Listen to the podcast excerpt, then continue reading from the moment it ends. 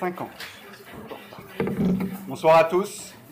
Euh, heureux de reprendre avec vous ce, parcours sur l'Eucharistie. Aujourd'hui, nous allons mettre de côté saint Thomas, avec grande tristesse. Nous n'allons pas parler de saint Thomas, alors nous allons suivre sa trace plutôt, car nous allons nous plonger dans l'Écriture sainte euh, et dans les lieux, particulièrement dans le Nouveau Testament, où le Christ nous révèle le mystère de l'Eucharistie. L'idée un peu générale du topo d'aujourd'hui, c'est de comprendre mieux cette formule qu'il y a dans les paroles de la consécration, Mysterium Fidei, mystère de foi. L'Eucharistie est par excellence un mystère de foi. Ça veut dire quelque chose que l'on reçoit, qui ne se prouve pas, et qui demande au cœur une confiance dans Jésus qui parle et qui nous révèle. La théologie qu'on fera euh, après, dès la prochaine fois, pour creuser le mystère, n'est que, que balbutiement autour de cette vérité fondamentale que le Christ nous dit, ce pain, ça n'est plus du pain, c'est Jésus. Et tout est là. C'est Jésus. C'est le corps de Jésus. C'est Jésus. Jean Doja, qui a fait un parcours sur euh, l'Eucharistie qu'on m'a conseillé, qui est excellent, si vous euh, tombez dessus, allez-y, sur le Dailymotion, euh, raconte cette histoire du père Garrigou-Lagrange, un grand, grand dominicain du XXe siècle qui a écrit un traité sur l'Eucharistie de 500 pages en latin. Donc il a creusé la chose, il a approfondi la chose. Et il y a un petit enfant qui vient vers lui et qui lui demande la première communion. Et euh, Garrigou-Lagrange demande C'est quoi pour toi l'hostie? L'enfant lui dit C'est Jésus. Garrigou-Lagrange lui dit bah, C'est bon, tu peux faire ta première communion, tu as tout compris. Sauf que euh, y a un curé, l'enfant a un curé, et le curé lui est pas d'accord. Il dit non, il faudrait que, euh, pour faire sa première communion, qu'il en, sache un peu plus sur l'Eucharistie. Et la Garrigou-Lagrange va le voir. On dit souvent que quand Garrigou-Lagrange va voir quelqu'un, ça, risque de mal se passer, ou en tout cas, c'est Garrigou-Lagrange qui gagne. C'est un, très fort. Et il va le voir, et le curé lui dit, maintenant, pour, faire sa première communion, il faut, il faut en savoir un peu plus sur l'Eucharistie. Et Garrigou-Lagrange lui répond, qu'est-ce que nous en savons de plus, vous et moi À part que c'est Jésus. C'est ça le mystère de foi. C'est Jésus. Tout est dedans. Et après, on ne fera que entourer cette grande vérité par euh, des explications, des approfondissements, mais c'est Jésus. Et comment est-ce qu'on sait que c'est Jésus? Parce que Jésus nous l'a dit. Voilà comment se résume le mystère de l'Eucharistie. Euh, sur, euh, parfois, il y a des questions des, gens sur Facebook. Voilà, euh, c'est un, groupe catho sur je me suis mis. On voit passer des, questions de fidèles. Et l'une des questions, c'était comment montrer à, à, quelqu'un qui n'y croit pas qu'il y a la présence réelle. Et là, il y a plein plein de réponses. Mais avec les miracles eucharistiques, euh, lui montrer que oui, ça peut aider, mais on ne peut pas montrer à quelqu'un que Jésus est dans l'hostie. On ne peut pas prouver l'Eucharistie. C'est le mystère de foi. Tout ce qui nous accroche à la foi dans la présence réelle, c'est la parole du Christ. C'est Jésus qui l'a dit, et je fais confiance à Jésus. Avec l'Eucharistie, on est dans le cœur de ce qu'est la foi chrétienne. Il y a d'autres vérités de la foi qui, sur lesquelles on peut, avec la raison, aller jusqu'à une certaine convenance. Il était convenable que ce soit comme ça. Ou même une certaine preuve. Les preuves de l'existence de Dieu, la raison parvient à démontrer l'existence de Dieu ou l'immortalité de l'âme. Devant l'Eucharistie, rien. C'est la foi et la foi uniquement dans Jésus qui nous parle, qui nous fait dire que c'est Jésus. Et cette certitude, paradoxalement, est bien plus certaine que toutes les certitudes humaines. Parce que c'est ça le principe de la foi, c'est que la foi, c'est Dieu qui me la donne. C'est une certitude divine, bien plus solide, objectivement, que toutes les certitudes humaines. Objectivement, parce que, bien entendu, la foi reste euh, une obscurité pour nous. Nous ne voyons pas et notre intelligence veut voir, veut savoir, veut comprendre. Et il y a devant l'attitude première du chrétien devant l'Eucharistie, dans le mystère de la foi, c'est une profonde humilité. Ça va être tout le thème du passage de, Saint Jean. J'essaierai de vous le, de vous le montrer. L'orgueil est brisé. L'intelligence humaine est brisée. On la met pas. On ne dit pas que c'est contradictoire. On ne dit pas qu'il faut arrêter de réfléchir, mais c'est au-dessus de ce que l'intelligence peut concevoir. Je fais confiance à Jésus et je reçois cette vérité qu'il me dit. Alors allons voir comment Jésus nous parle de cette vérité dans euh, l'Évangile.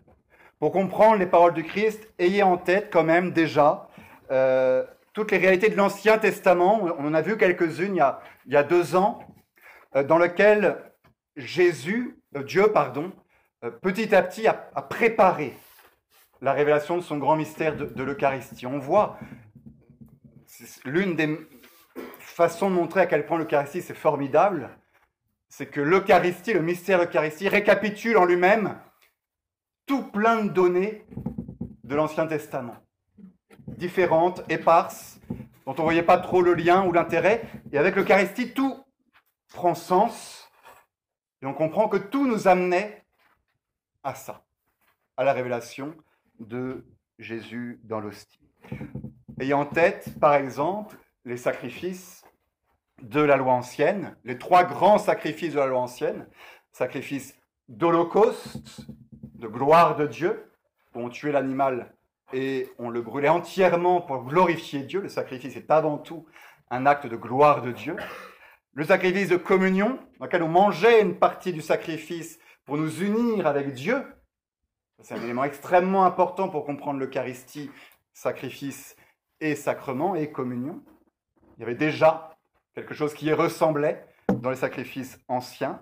Et puis sacrifice pour les péchés, troisième sorte de sacrifice. Le sacrifice était là aussi pour expier les fautes, pour réparer, satisfaire pour les péchés anciens. À côté de ces trois grands sacrifices, sacrifices d'animaux généralement, on avait aussi le sacrifice de Melchisédek dans la Genèse, très particulier. Melchisédek n'étant pas un prêtre euh, de la loi ancienne, pas un, hébreu, mais qui Sédek, il sortait d'un peu nulle part, et il offre à Abraham, euh, il, va voir Abraham, et il offre à Dieu plutôt, devant Abraham, du pain et du vin, dans la Genèse, le sacrifice de Melchisédek. Ayant en tête aussi l'arbre de vie, la vie éternelle qu'il y a dans la Genèse, et qui est déjà une préfiguration de l'Eucharistie, on va le montrer. Ayant en tête la manne, qui descend du ciel pour les Hébreux, qui sont en train de sortir d'Égypte et qui se nourrissent intégralement pendant 40 ans de manne et de caille et d'eau. Mais la manne, pain descendu du ciel pour les nourrir. Et en tête euh, surtout la Pâque juive dont on va parler euh, avec le sacrifice de l'agneau pascal. Entrons donc dans, on va faire deux choses, les quatre récits de l'institution d'abord et ensuite Saint Jean en particulier les quatre récits de l'institution.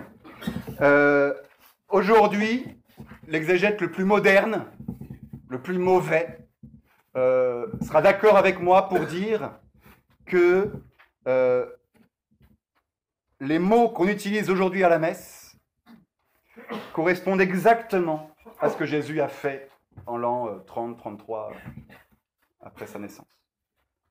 Il y a une telle concordance des quatre grands récits de l'institution que euh, l'analyse la plus scientifique nous montre que réellement, c'est comme ça que ça s'est passé. Et que ce qu'on fait aujourd'hui, c'est exactement ce que Jésus a voulu que nous fassions et a fait le jeudi soir euh, avant euh, de mourir. Le récit de la scène est l'un des récits les plus certains attestés de tout l'évangile. Nous avons quatre récits euh, très proches. Un récit chez Saint Paul, première aux Corinthiens, et ensuite un récit dans chacun des trois évangiles synoptiques, c'est-à-dire Matthieu, Marc et Luc. Euh, ces quatre récits sont ce qu'on appelle des traditions liturgiques. En gros, euh, c'est comme ça, on va lire les textes, c'est comme ça qu'on disait la messe au premier siècle après Jésus-Christ. Ce qu'il nous raconte, c'est euh, les, paroles mêmes de la célébration telle qu'elle était faite au premier siècle après euh, Jésus-Christ. Le récit de Saint Paul est lié au récit de Saint Luc, c'est très similaire, et c'est une même tradition qui est la tradition d'Antioche, Saint Paul étant le disciple, Saint Luc étant pardon, le disciple de Saint Paul. Tandis que Matthieu et Marc diffèrent un peu, on va voir que ce n'est pas grand-chose, et se ressemblent beaucoup. Matthieu et Marc, c'est une autre tradition liturgique, celle qu'il y avait à Jérusalem. Donc on a l'état de la liturgie au premier siècle à Jérusalem et à Antioche à travers les quatre récits qui sont dans euh, l'Écriture sainte. Le récit de Saint Paul est le plus ancien, parce que Saint Paul, on est, la première au Corinthiens, on est 30 ans, moins de 30 ans après l'institution de l'Eucharistie. Et il nous relate quelque chose qui se fait déjà.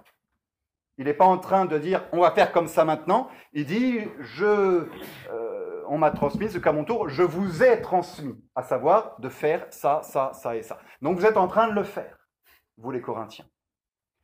Ça décrit une attitude liturgique qui était en place moins de 30 ans après la mort du Christ.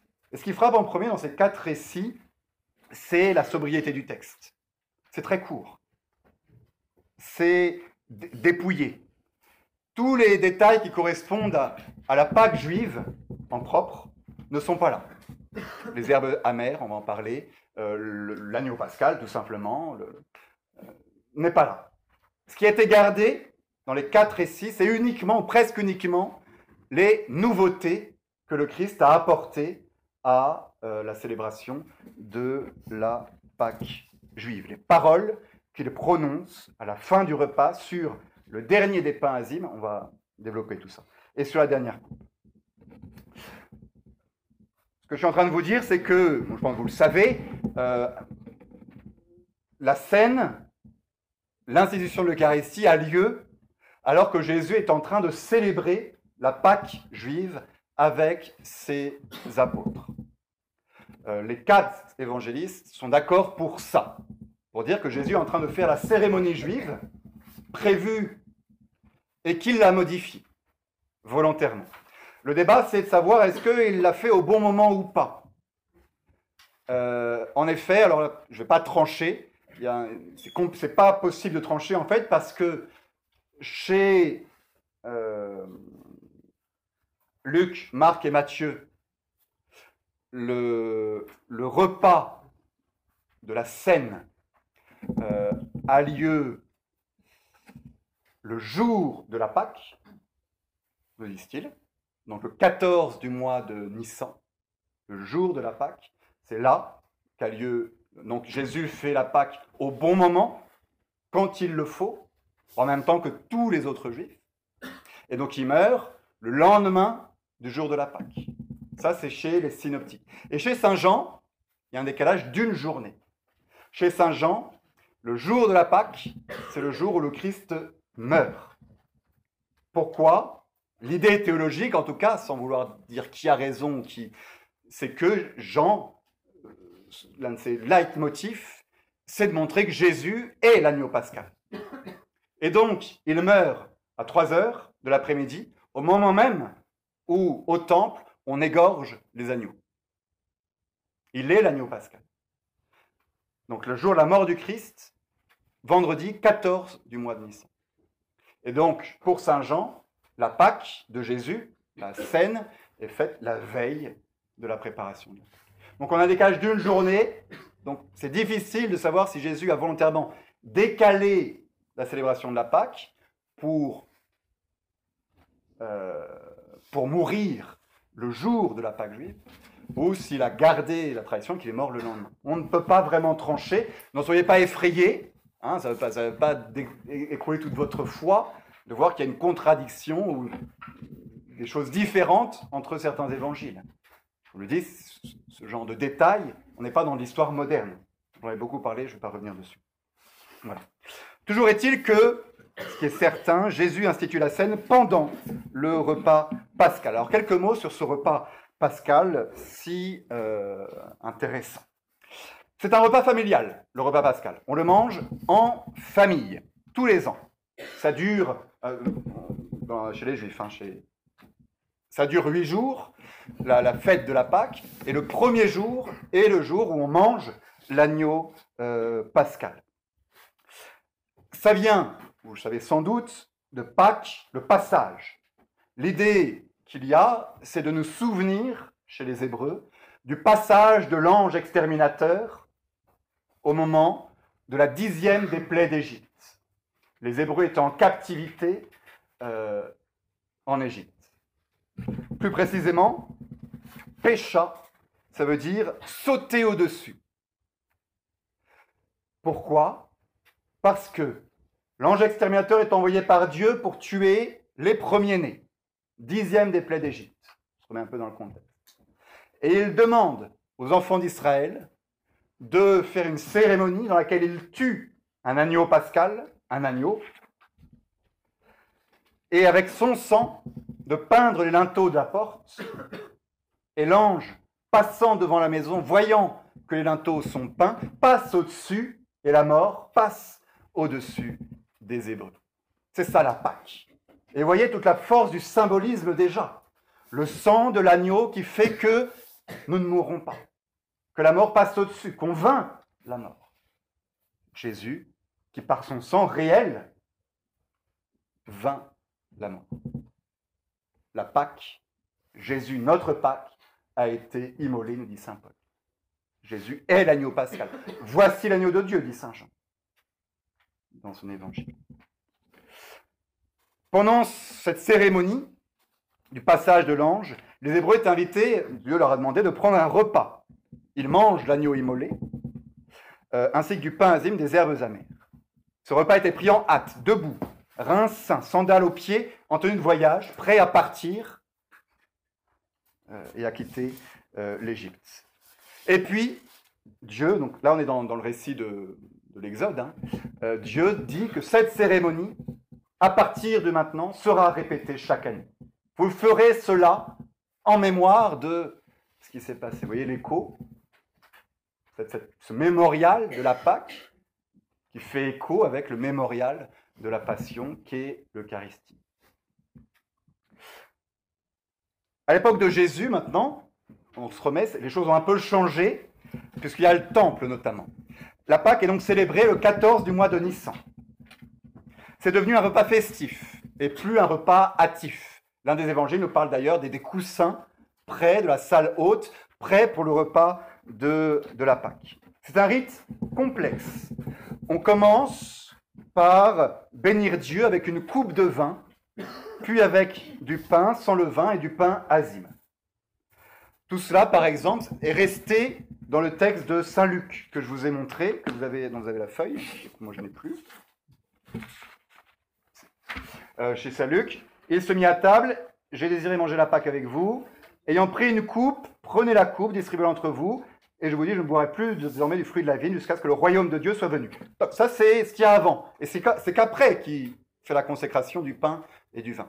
Donc ça, c'est un, reliquat, cette phrase de Saint Luc, un reliquat de tout ce que Jésus a, fait avant, respectant la tradition juive, de prendre une coupe, puis deux, puis il y a quatre coupes dans la fête de la Pâque juive. Et c'est sans doute sur la dernière que se porte la consécration du Christ.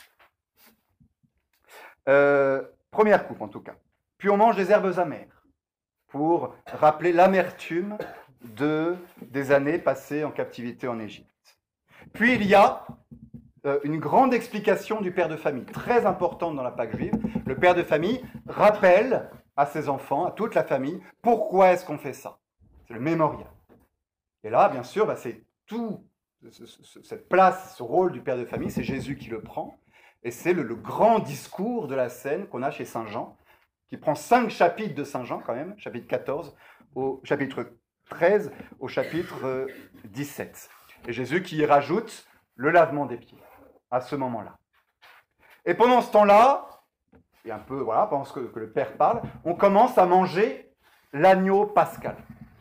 Alors là, ça semble tout simple de dire ça. On a l'impression que la fête de la Pâque, on est là, on fait cuire un petit agneau et, on le mange. C'est non. Euh, dans la journée de préparation de la Pâque, tous les agneaux sont immolés au temple de Jérusalem. Je ne sais pas si vous vous rendez compte de ce que ça représente. Un agneau pour dix personnes, ou pour une famille, pour tout Jérusalem et les pèlerins qui y viennent. On vient en pèlerinage le jour de la Pâque pour célébrer la Pâque. Et pendant toute la journée, on égorge des agneaux. C'est ça ce qu'il y a, la face cachée derrière la Pâque juive, c'est le sacrifice. C'est ça qu'on voit peu ou qu'on voit mal en se focalisant sur l'aspect du repas. La Pâque juive est avant tout un sacrifice. Et décrit, euh, on entre, les gens rentrent avec leurs agneaux dans la grande cour du temple, les prêtres sont alignés euh, avec des bassines, on égorge les agneaux, on verse leur sang et on répand le sang sur l'autel. C'est ça la Pâque juive. C'est un sacrifice, le plus grand sacrifice de l'année, offert à Dieu. Et ça, c'est ce qui va continuer encore aujourd'hui. L'Eucharistie, c'est un sacrifice aussi tout ce, lien entre communion et sacrifice dans la Pâque juive demeure dans la messe chrétienne. Euh, voilà. On et donc l'agneau est tué au temple et il est ramené à la maison et mangé à la maison. Et vers la fin du repas, on conclut le rite de la Pâque par, et c'est ce qui est décrit dans les évangiles, par pendant le repas où après le souper, on prend un dernier pain azime et on le mange. Et on prend une dernière coupe et tous en boivent. Ce qui est intéressant, c'est le nom de ces coupes. Les quatre coupes de la, de la, de la Pâque juive portent des noms. Première coupe, je vous ferai sortir. C'est le mémorial de ce que Dieu a fait pour le peuple. Je vous ferai sortir. Deuxième coupe, je vous sauverai. Troisième coupe, je vous rachèterai. Quatrième coupe, je vous adopterai. Et voilà ce sur quoi Jésus va baser l'Eucharistie. Salut, euh, rédemption, adoption comme enfant. Et il est probable, difficile de savoir, que euh, la consécration porte sur la quatrième coupe, celle qui est liée à l'adoption faire de nous des enfants. Euh, et donc voilà, Jésus, c'est à ce moment-là que Jésus intervient et rajoute quelque chose en propre en consacrant le pain et le vin par les paroles qu'il prononce sur les deux, le dernier pain enzyme et la dernière euh, coupe. Alors, maintenant, regardons très rapidement ces récits de l'institution. Euh, on ne va pas les lire en, entier, je vous ai mis, vous, vous qui, ce qui, est comparable. Euh, quelques remarques. Donc l'ancienneté de ces textes, déjà, euh, celui de Saint Paul en particulier. L'uniformité des paroles de la consécration dans les quatre textes. Hoc est corpus meum, ceci est mon corps, c'est identique dans les quatre textes. Deux des récits ne disent que ça pour le corps, ceci est mon corps, et deux récits complètent avec Ceci est mon corps, livré pour vous. Euh, vous, avez les feuilles devant les yeux, vous, pouvez le voir. Pour le vin, on a deux formules qui sont restées. Euh, une commune à Saint-Paul et Saint-Luc, on l'a dit, les deux mêmes traditions, et une commune à Saint-Marc et euh, Saint-Matthieu. L'une, c'est ceci et mon sang de la nouvelle alliance. Et l'autre, c'est ceci est le calice de la nouvelle alliance dans mon sang. Qu'est-ce qui va compter pour retrouver un peu une unité entre ces deux formules qui disent exactement la même chose hein? C'est ceci, on désigne la chose. Qu'est-ce que ça devient Le calice de mon sang ou mon sang? Et l'expression Nouvelle Alliance.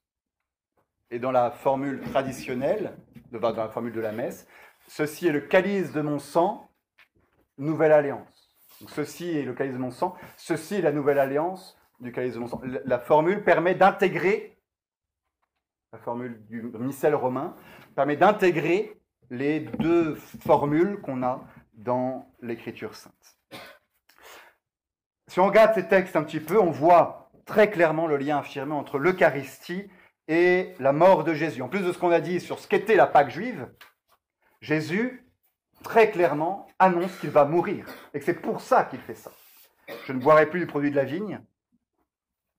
J'ai désiré manger cette Pâque avec vous avant de souffrir.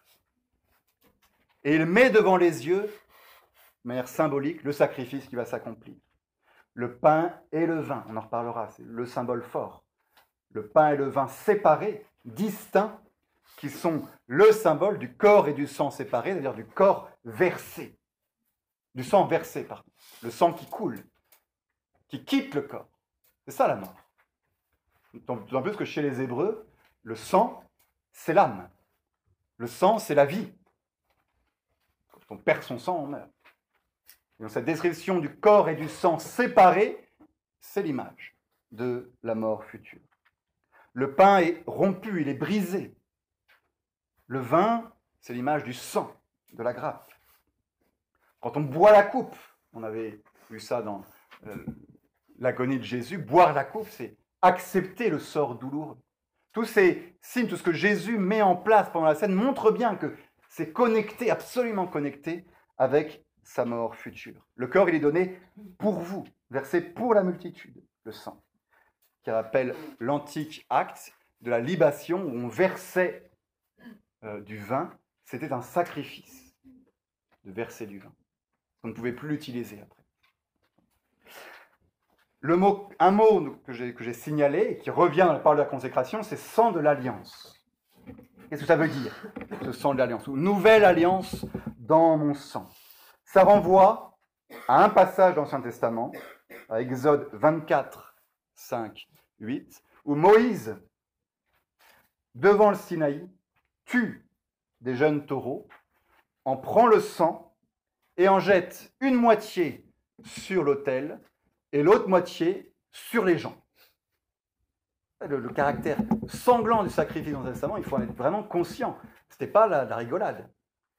Il prend le sang et il, le, il asperge la foule du sang des taureaux et il dit Ceci est le sang de l'alliance qu'il y avait à conclure avec vous première alliance, elle est scellée à ce moment-là au Sinaï.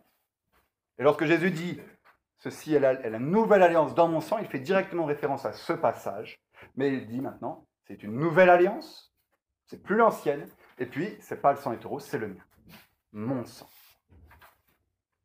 Et qui fait écho à un passage de Jérémie magnifique, Jérémie 31, Voici les jours viennent où je ferai avec la maison d'Israël, la maison de Juda, une alliance nouvelle. Non pas comme l'alliance que j'ai eue avec leur père, le jour où je les saisis par la main pour les faire sortir du pays d'Égypte, alliance qu'ils ont rompue, quoique je fusse leur père, dit l'Éternel.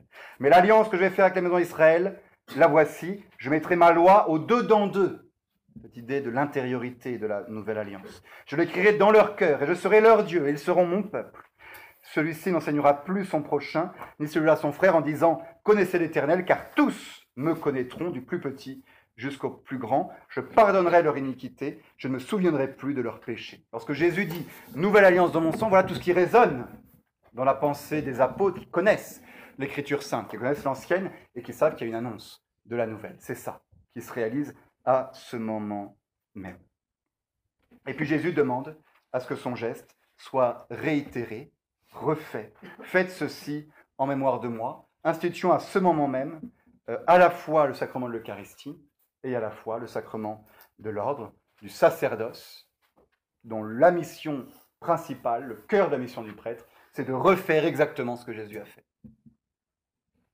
Avec les mots mêmes que Jésus a employés, d'offrir euh, la scène. Et avec Saint Paul, on peut aussi euh, développé en disant qu'il y aura la messe jusqu'à la fin du monde. Nous annonçons sa mort et sa résurrection jusqu'à ce qu'il vienne. voilà le sacrifice de la nouvelle alliance. Et ça, c'est vraiment une idée que je veux mettre dans votre tête. Euh, il y avait un sacrifice dans toutes les religions, il y a un sacrifice dans l'Ancien Testament, que je vous ai décrit avec du sang qui coule de partout, une vraie boucherie, mais voulu demander par le Seigneur, très significative, il y a un sacrifice dans la Nouvelle Alliance, c'est le sacrifice de la messe. La face cachée de la scène, célébrée euh, par les Juifs, c'est ce qui se passe au temple, où on égorge les agneaux, et ensuite on les amène à la maison pour les manger. La face cachée de la messe, c'est le Golgotha. C'est ce qu'on ne voit pas et ce qui se réalise en même temps, et ce qui donne tout son sens ensuite à l'Eucharistie. Ce à quoi on communie, ce n'est pas que le corps de Jésus, c'est le corps de Jésus immolé pour nous. Et, ce lien entre communion, Eucharistie, présence réelle, un premier groupe, et sacrifice, il faut absolument le conserver. Sinon, on ne comprend plus ce que vient faire la scène à ce moment-là, et ce dont parle Jésus en disant, euh, ceci est mon corps versé pour vous.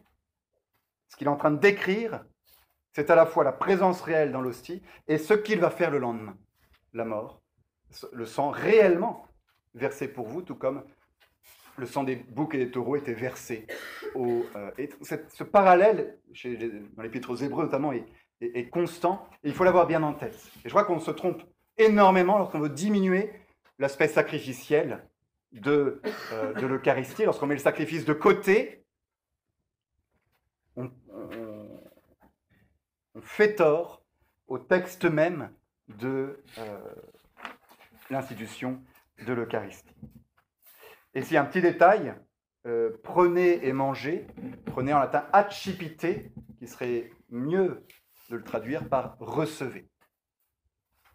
Et l'Église a toujours euh, pris, fait, sortir de là l'idée que la communion ne se prend pas.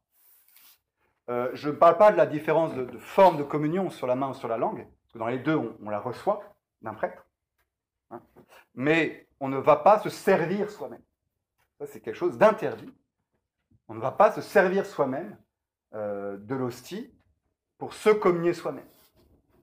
C'est réservé au prêtre uniquement parce qu'il est, et ça vient de là, Achipité. Le sacrement demande une altérité entre celui qui donne et celui qui reçoit sacrement de l'Eucharistie. C'est révélé. on respecte la façon dont le Christ a institué l'Eucharistie en faisant cela. Quatre récits de l'institution, mais rien chez Saint Jean. Il n'y a pas, dans l'évangile de Saint Jean, de récit de l'institution. Il n'y a pas chez Saint Jean les paroles de la consécration. Vous allez voir, ne croyez pas, dans tout le récit de, la, scène, qui fait cinq chapitres, nulle part il n'est fait mention de Jésus prenant du pain et disant les paroles de l'Eucharistie. La raison est, assez simple. Euh, Saint Jean ne veut pas faire doublon avec les évangiles qui sont déjà connus et, répandus à son époque. Saint Jean est le dernier évangéliste à écrire, bien plus tard, dans les années 90, 100. Euh, les évangiles, les autres évangiles, années 50, 60, 70, grand max. Et du coup, tout ça, tout ça est connu. Ce que Saint Jean veut euh, faire dans son évangile, c'est donner du sens à tout ça. Rappeler des événements qui ne sont pas dans les évangiles synoptiques et surtout donner du sens. Et d'ailleurs, paradoxalement, même s'il n'y a pas le récit de l'institution, c'est véritablement l'évangile de Saint Jean qui est le plus eucharistique. Saint Jean, tout son évangile peut se lire à la lumière du sacrement de l'Eucharistie. Depuis Voici l'agneau de Dieu, rapport avec l'agneau pascal, jusqu'à euh, les noces de Cana, qui sont un symbole eucharistique, le vin, euh, le vin meilleur de la nouvelle alliance avec le vin ancien des sacrifices anciens. Euh, le pain tombé en terre, si le, pain c'est la le grain de blé tombé en terre ne meurt, il ne peut pas porter de fruits. Eucharistique encore. Je suis la vraie vigne. Eucharistique encore. Jusqu'à, je vous ai dit, ce décalage de dates, disons, pour faire coïncider la mort du Christ avec l'immolation de l'agneau pascal dans le temple. Et surtout, le chapitre 6 de Saint Jean, extraordinaire chapitre 6, va, dont on va lire ce, qu'on peut dans le peu de temps qui m'est donné, mais qui est une, un, sommet de contemplation sur le, projet de Dieu pour l'homme, avec au cœur euh, l'Eucharistie euh, elle-même.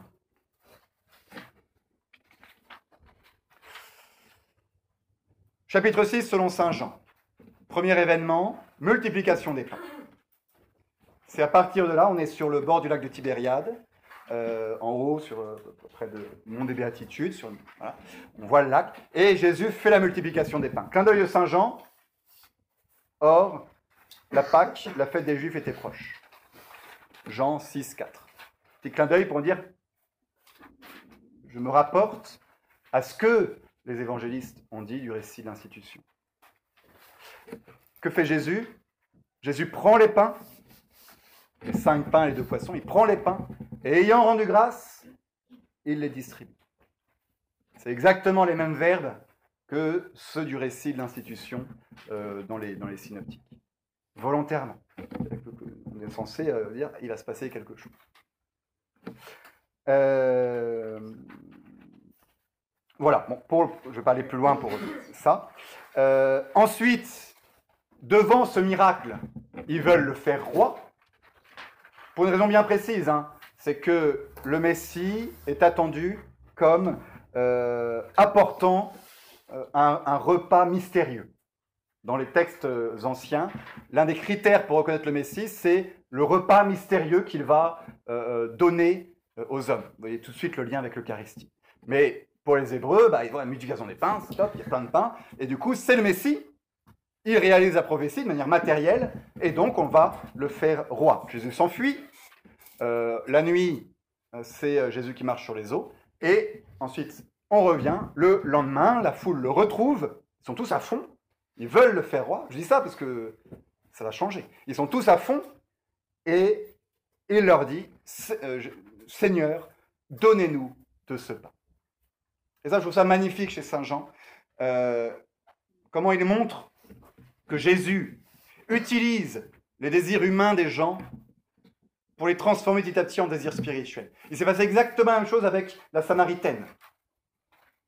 Donnez-moi de cette eau. Il utilise la, soif humaine. Ça se roule de, l'eau, de l'eau, euh, je la bois, j'ai plus soif. Trop bien. Donnez-moi de cette eau, dit la Samaritaine. Et là, Jésus accroche et élève petit à petit l'âme vers la réalité spirituelle et surnaturelle qu'il veut dire. Il se passe exactement la même chose avec ça. Là, euh, Jésus leur promet un pain euh, qui nourrit éternellement. Donnez-nous de ce pain. L'accroche est là. Et le désir est là. Jésus utilise notre désir. Et là, il y a une, réflexion spirituelle qu'on peut avoir sur le désir qu'on a de l'Eucharistie. Mon âme a, faim et soif de vous. Est-ce que réellement, quand nous allons à la messe, nous désirons communier? Ou est-ce que nous cochons juste les cas en disant je peux aller communier parce que je n'ai pas de péché grave sur la conscience? C'est terrible d'aller communier euh, parce qu'on peut le faire. La communion demande un désir. Jésus se donne à nous, mais pour que ce soit vraiment une rencontre, une nourriture, il faut désirer aller communier. Je vous rappelle, ça fait partie des conditions pour une communion fructueuse.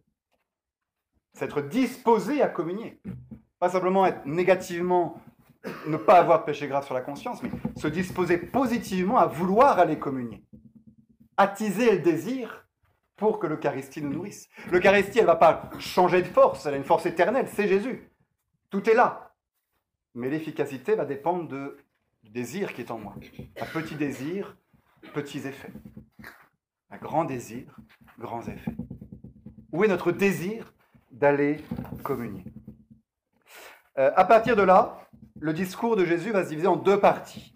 Il va commencer une, analogie, une métaphore sur le pain, le pain comme étant nourriture spirituelle euh, par la foi et par l'enseignement. Il ne faut pas se tromper. Au début, Jésus ne parle pas de l'Eucharistie, pain réel. Et il y a un moment où il va y avoir un basculement, il va se mettre à parler d'autre chose, de l'Eucharistie, pain véritable pour la communion. Il faut voir le basculement parce que les modernes euh, vont, vouloir dire que tout le récit de Jean 6 ne porte que sur euh, l'enseignement, la foi dans le Christ, qui est la nourriture spirituelle de l'âme. Non, je vais vous montrer qu'il y a vraiment un basculement, que Jésus parle d'autre chose à partir d'un certain moment. Donc première partie, Je suis le pain des vies, celui qui vient à moi n'aura euh, pas faim. Et tout le, paragraphe, c'est magnifique, mais malheureusement, je ne peux pas le lire en, entier. Euh, la volonté de ceux qui m'a envoyé est que je ne perde aucun de ceux qu'il m'a donnés, mais que je les ressuscite au dernier jour. C'est la volonté de mon Père que quiconque voit le Fils et croit en lui ait la vie éternelle, et moi je le ressusciterai au dernier jour. Et là, première euh, réaction des Juifs. Ils sont à fond devant Jésus, mais là Jésus leur dit, euh, je suis le pain vivant qui est descendu du ciel. Nourriture spirituelle, la foi, l'enseignement. Je suis le pain vivant qui dit Mais t'es pas descendu du ciel, on te connaît, tu étais là, tu étais fils de Joseph, il n'y a pas, pas d'interrogation. N'es-tu pas Jésus, le fils de Joseph, dont nous connaissons le père et la mère? Comment donc, dit-il, je suis descendu du ciel?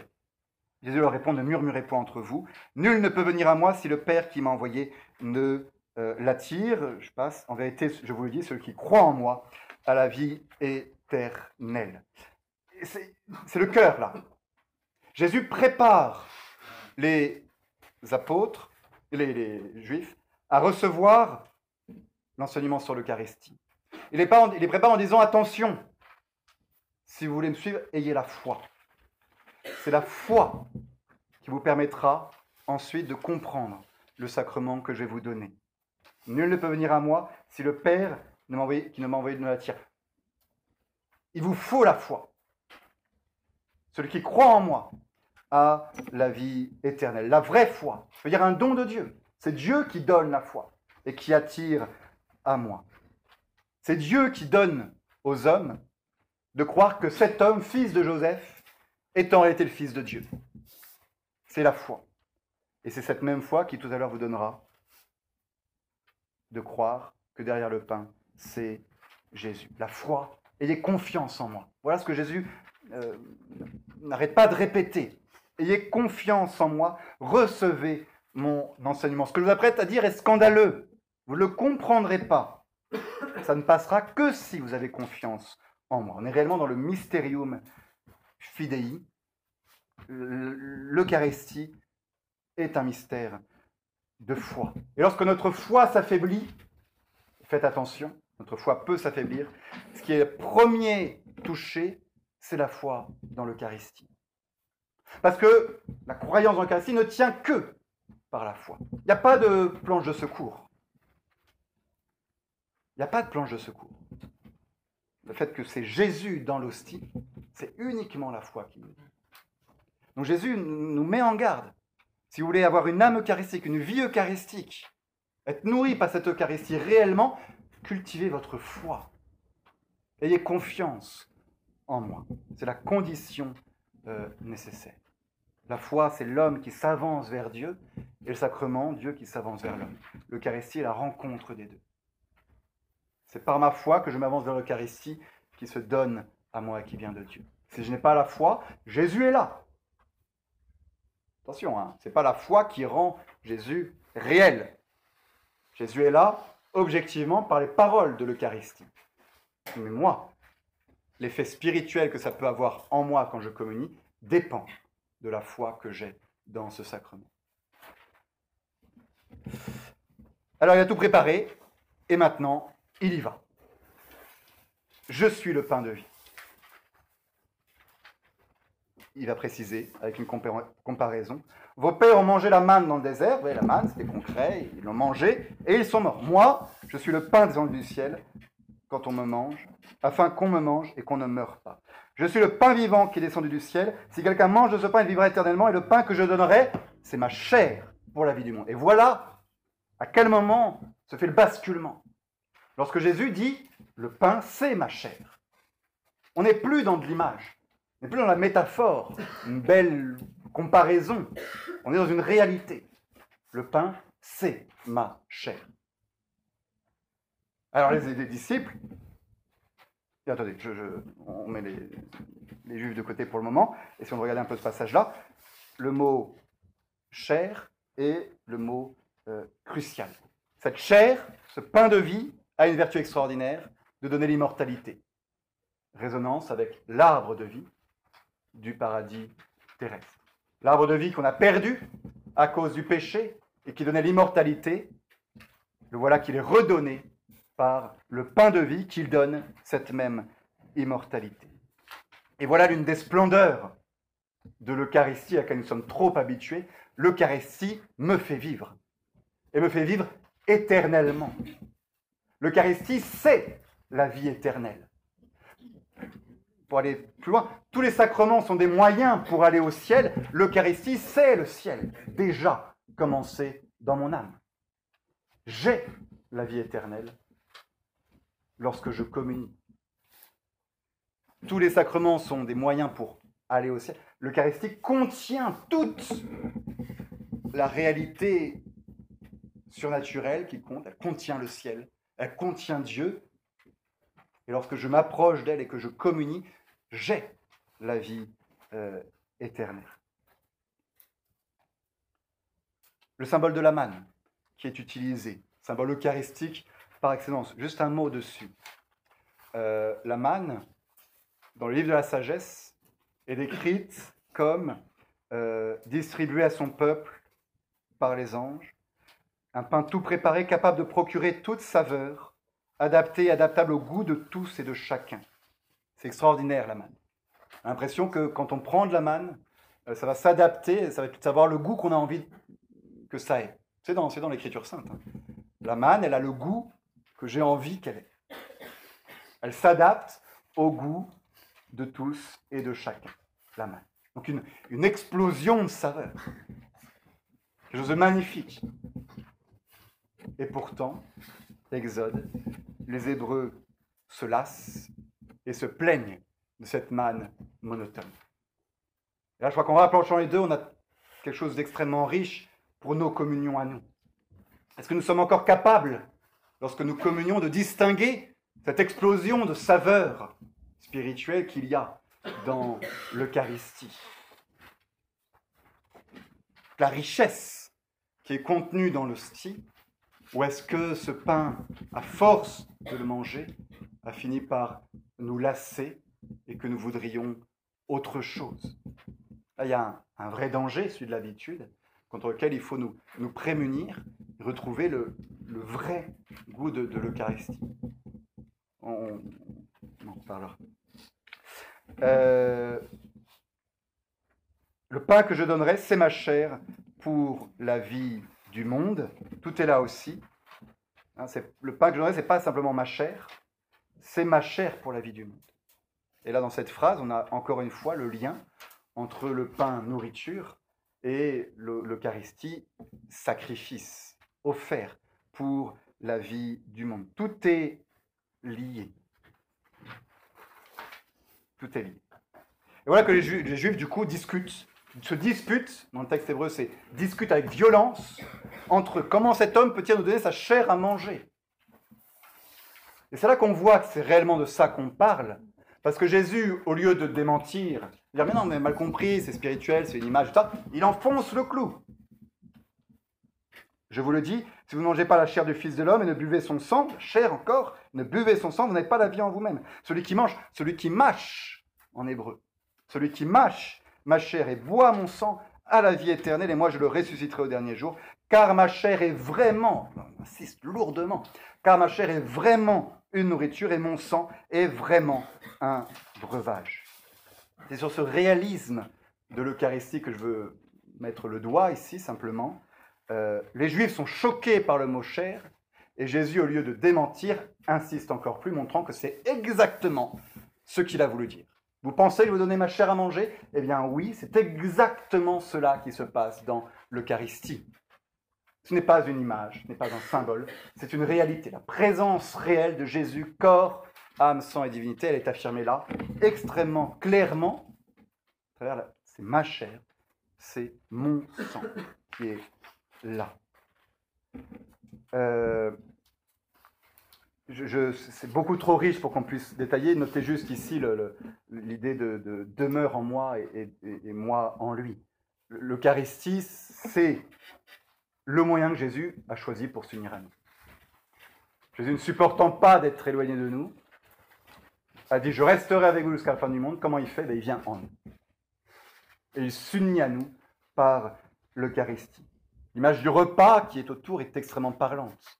Et on retrouve ce, passage que j'aime beaucoup dans l'Apocalypse. euh, si quelqu'un, voici, je me tiens à la porte et que je frappe.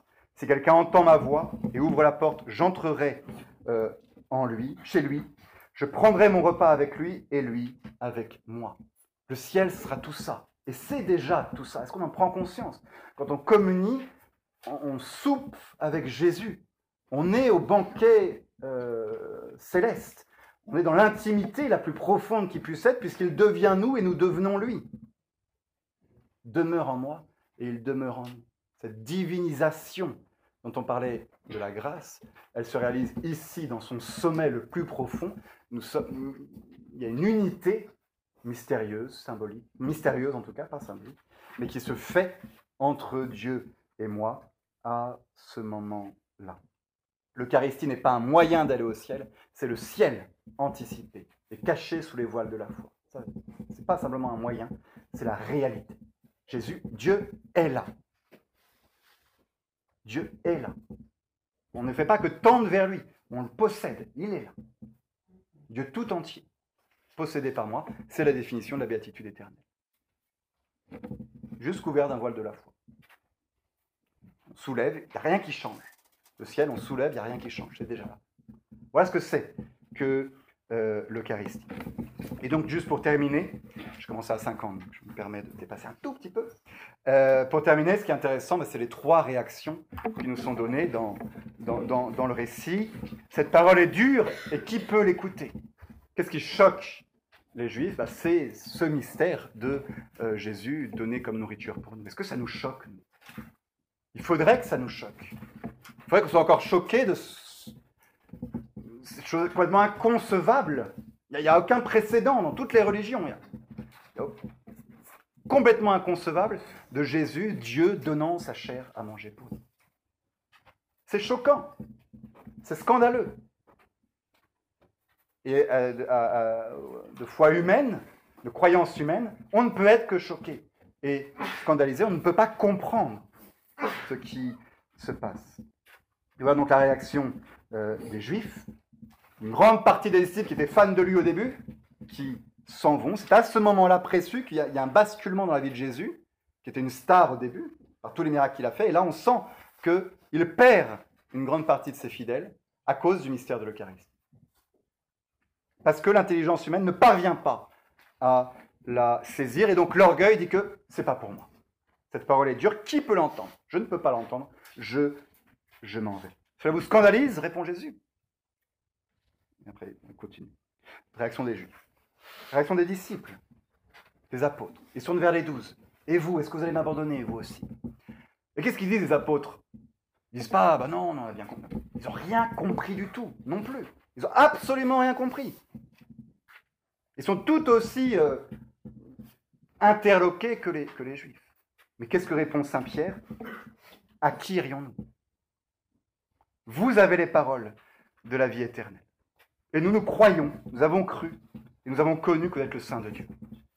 Et c'est pas du tout on a compris, c'est on vous fait confiance. On vous fait confiance parce que on croit que vous êtes Dieu. Vous avez les paroles de la vie éternelle. Donc tout ce que vous dites, on le prend. Il y a ça dans la foi. Il y a ça dans la foi. Et faites très attention. On est dans un, un monde extrêmement rationaliste où il faut tout prouver. Et on déconstruit notre foi en essayant de tout comprendre avant de recevoir. J'avais déjà dit, c'est un peu le thème de l'année, que l'Eucharistie nous fait penser à ça tout le temps. La Vierge Marie, elle reçoit ses paroles, elle, elle garde ses paroles, et ensuite elle les médite. Elle reçoit ce que nous dit Jésus, et après on y réfléchit. C'est ça la théologie. Et bien souvent, qu'est-ce qu'on fait? On réfléchit et on garde que ce qui nous plaît, ou que ce qu'on a compris, ou ce qui nous semble cohérent avec notre façon de comprendre Dieu. Et ça, c'est pas la foi. Et ça, c'est pas la religion. L'attitude d'humilité du chrétien, c'est je prends les évangiles, je fais confiance au Christ, je reçois ce qu'il y a dedans, tout intégralement. Et après, bah, on va, on va réfléchir et on va approfondir. C'est cette, cette démarche-là qui est la démarche des apôtres. Ils reçoivent sans avoir compris. Grande humilité de l'intelligence humaine. Et la troisième relation, celle de Judas, qui reçoit et qui ensuite trahit. Tout un, thème évidemment sur, bah, le chrétien qui a, suivi, qui a reçu, qui a tout eu, qui a été redonné prêtre tard, et qui, et qui, qui trahit. Euh, Bossuet, mon âme, belle, belle, belle phrase de Bossuet devant le mystère de l'Eucharistie. Mon âme, arrête-toi ici de discourir, crois aussi simplement, aussi fortement que ton Sauveur a parlé. Encore un coup, il veut la foi, il veut dans la foi la même simplicité qu'il a mise dans ses paroles. Ceci est mon corps. Ceci est mon corps, c'est donc son corps. Ceci est mon sang, c'est donc son sang. Je me tais, je crois, j'adore. C'est ça, le mystère de la foi. Et quant à la Messa, un, prédicateur qui nous dit, je termine là-dessus, le Seigneur s'est servi d'une femme non croyante pour me faire comprendre ce que devrait ressentir quelqu'un qui prend l'Eucharistie au sérieux. Je lui avais donné à lire un livre sur ce thème, la voyant intéressée par la question religieuse, bien qu'étant athée. Au bout d'une semaine, elle me le rend en disant Ce n'est pas un livre que vous m'avez mis entre les mains, c'est une bombe. Mais vous vous rendez compte de l'énormité de la chose Si l'on s'en tenait à ce qui est écrit là-dedans, il suffirait d'ouvrir les yeux pour découvrir qu'il existe tout un autre monde autour de nous, que le sang d'un homme mort il y a 2000 ans nous sauve actuellement tous. Savez-vous, qu'en le, lisant, j'avais les jambes qui tremblaient et que je devais de temps en temps m'arrêter de lire et me lever, car si c'est vrai, ça change tout. Heureux de voir que le grain que j'avais semé n'était pas vain, j'éprouvais en même temps, à l'entendre, un profond sentiment d'humiliation et de honte. J'avais reçu la communion quelques minutes auparavant, mais mes jambes ne tremblaient pas. Il n'avait pas tous les torts, cet homme athée qui un jour déclara à son ami croyant, Si j'arrivais à croire que dans cette hostie, il y a véritablement le Fils de Dieu, comme vous le dites, je pense que j'en tomberai à genoux et que je ne me relèverai jamais plus. Merci beaucoup.